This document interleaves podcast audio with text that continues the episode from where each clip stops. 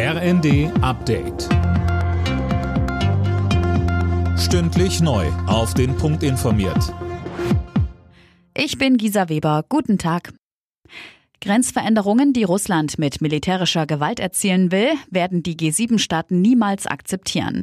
Das hat die deutsche Außenministerin Baerbock zum Ende des G7-Gipfels in Weißenhäuser Strand an der Ostsee betont.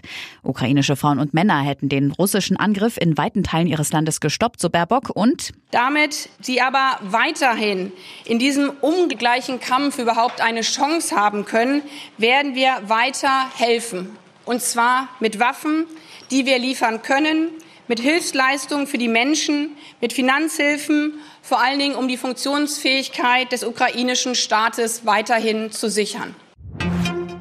Der geplante NATO-Beitritt Schwedens und Finnlands kann offenbar doch nicht so glatt über die Bühne gehen wie gedacht. Der türkische Präsident Erdogan sagte, wir sehen einen möglichen Beitritt nicht positiv.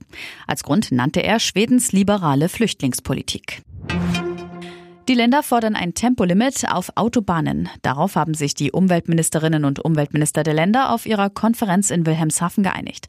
Sie begründeten ihre Forderung mit der Notwendigkeit des Energiesparens angesichts des Ukraine-Kriegs. Das Tempolimit wäre eine kostengünstige, schnell umsetzbare und sofort wirksame Maßnahme, um den Kraftstoffverbrauch und die Abhängigkeit von Importen zu verringern, hieß es. Gleichzeitig würden Treibhausgas, Schadstoff und Lärmemissionen verringert werden. Die ukrainische Band Kalush Orchestra geht heute Abend beim Eurovision Song Contest in Italien als Favorit ins Finale. Die sechs Männer müssen morgen nach der Show direkt zurück in die Ukraine, um ihr Land zu verteidigen. Zum ESC durfte die Band nur mit einer Sondergenehmigung. Und letzter Spieltag in der Fußball-Bundesliga heute. Gekämpft wird noch um Champions League-Teilnahme und Klassenerhalt. Für Leipzig und Freiburg geht es im Fernduell um die Königsklasse.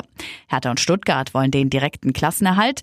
Bielefeld hat im Keller noch eine Resthoffnung auf die Relegation.